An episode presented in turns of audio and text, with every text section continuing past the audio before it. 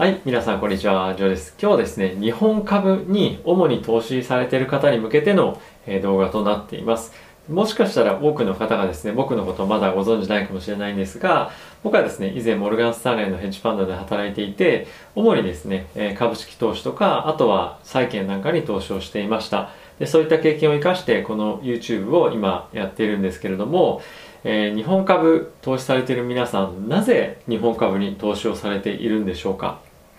えー、日本に住んでるからおそらく日本の方が身近で、えー、外国の株特にアメリカの株はですね、えー、身近にもかかわらずなかなかやはり英語っていう壁があったりとか何かしらの理由があってなかなか踏み込めないっていう方も、えー、多いんではないかなと、えー、思ってます。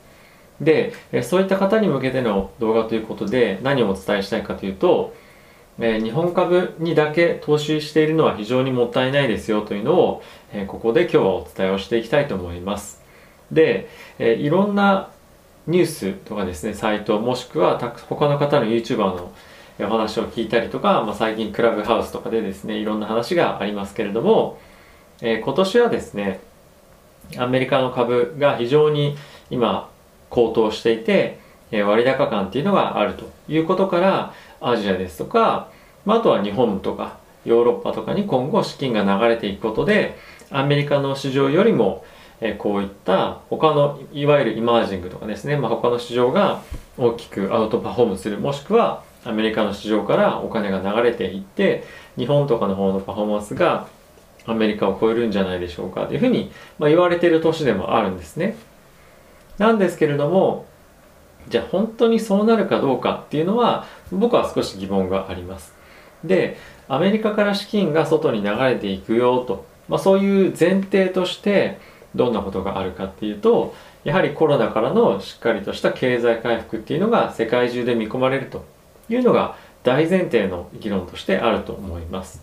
で、僕はここの大前提に非常に疑問を持ってるんですね。でなぜかというと、ワクチンに関して関しては接種がなかなか思うように進まないっていうところだったりとかあとは大きな今年のリスクとしてはコロナの変異種がまた世界のどっかで起こってそれがですねまた世界的に感染拡大するリスクっていうのは十分あるんじゃないかなと思っています。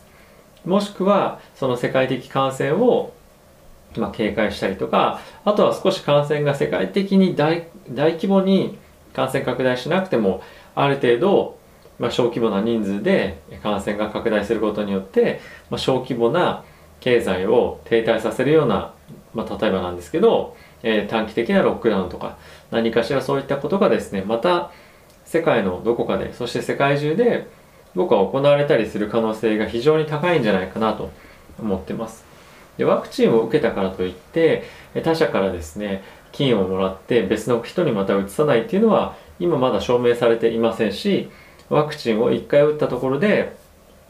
実際の効果が出るまでっていうのは約2週間から3週間ぐらいかかるんですよねでそうなってくると1回打った後にうわじゃあ外に出れるって言って あのその時にもしあの陽性だった場合菌をウイルスをあの持っていた場合は他人にうつすかもしれないですし自分が何かしらの症状を出すかもしれないと、まあ、そういった何かしらのリスクっていうのは僕やっぱり今年起きるんじゃないかなと思うんですよね。まだこのコロナコロナウイルスに対しての対応の仕方っていうのは、まあ、僕も本当にそうですけれどもまだまだ理解しきれてない部分っていうのが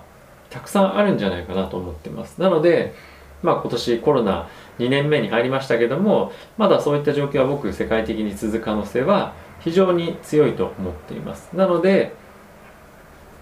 もちろんその日本株とかアジアの株に投資するのもいいんですけどもそういったところだけではなくてやはり今後今回のコロナのことだけでもなくてそれ以外の今後のせあの将来のチャンスをつかむためにもアメリカの株っていうところへの投資っていうのは選択肢として守っていた方が絶対いいんじゃないかなと思っています。で歴史的な値動きを見てもですね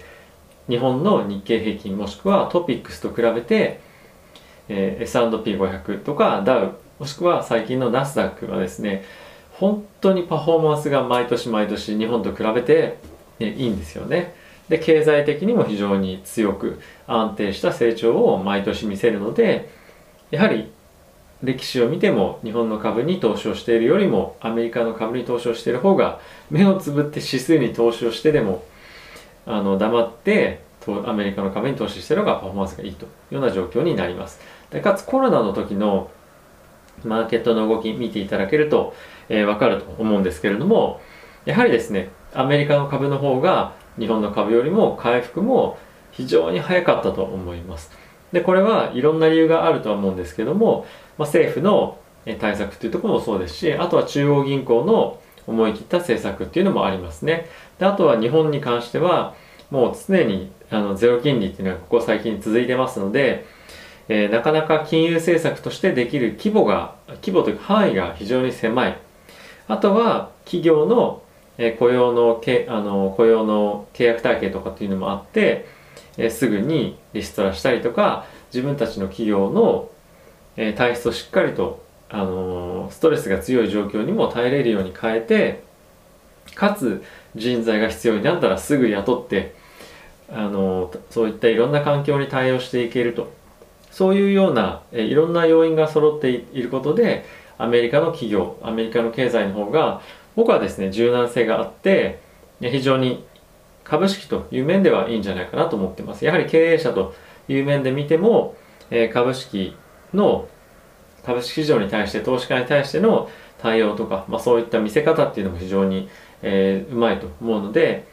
必ずもう本当これ必ずと言っていいほど日本株しかやってないのであればアメリカの株も僕は見た方がいいんじゃないかなと。これはもう絶対と言っていいほど、ね、おすすめできると思います。で、まあ、どういう株に投資最初していいかっていうふうに考えたりはすると思うんですがまずはですね 3B500 とか、まあ、そういった指数で見てみるのもいいんじゃないかなと思いますしまあ、あとはですね、えいろいろ自分でリサーチしたり知っている株から始めればいいんじゃないかなとは思うんですが、えー、僕はですねこのチャンネルを通じて皆さんに日々海外のマーケットがどういうふうに動いていてかつ今市場がどういったものに注目しているのかもしくはどういったセクターが今後上がっていく可能性が高いのかもしくはどういったセクターに今お金が集まっているのか、まあ、そういったところをですね解説をしていきたいと、思っていますしもう多分半年ぐらいですかねね、すでにこのチャンネルをやっています。なので、ぜひ参考にしていただければなと、えー、思っていますので、日本株だけではなくてですね、えアメリカの株も一緒に皆さんと勉強していけたら、えー、嬉しいなと思っています。で、今後なんですけれども、えー、もう少し、まあ、こういった銘柄いいんじゃないでしょうかというところも、まあ、ご紹介何かしらの形であのできればいいなとも正直最近思っています。えー、ここ最近はですねおそらくそのファンダメンタルっていう分析に関してはあまり意味をなさないような市場になってきてはいるので別の形で皆さんに何か銘柄選定とか、いろんなことをですねお伝えをしていければと思っています、コメント欄に記載をしていただければできる限り、僕もですね皆さんにお答えをしていきたいなと思っていますしいろんな情報交換もですね僕ツイッターもやってますので、えー、ツイッターを通じてえー、いろんな意見を僕も発信してますし他の方とも意見交換をしてるのもあるので、えー、そういったところも見てもらったり皆さんとも意見を交換をしたりとかいうふうにしていきたいなと、えー、思ってますので、えまだの方はぜひチャンネル登録していただいて、え毎日ですね僕大体1本か最低1本、普通上で2本動画を毎日配信をしてますので、えー、ぜひ見ていただけたらなと思ってます。えー、この動画はですね、投資家養成チャンネルという名前でもありますので、皆さんが毎日毎日自分で考えて投資をできるように、えそういったお手伝いをできるように、情報をですね、いろいろと配信をしていきたいと思っています。え今後も継続して、僕自身も努力しながら勉強して皆さんに、えー、自分のアウトプットも兼ねていろいろとお伝えしていきたいと思いますし過去に僕がプロの投資家としてヘッジファンドのトレーダーとして働いていた経験もお伝えできればと思ってますので、えー、ぜひチャンネル登録まだの方はよろしくお願いします。ということで、えー、動画ご視聴ありがとうございました。また次回の動画でお会いしましょう。さよなら。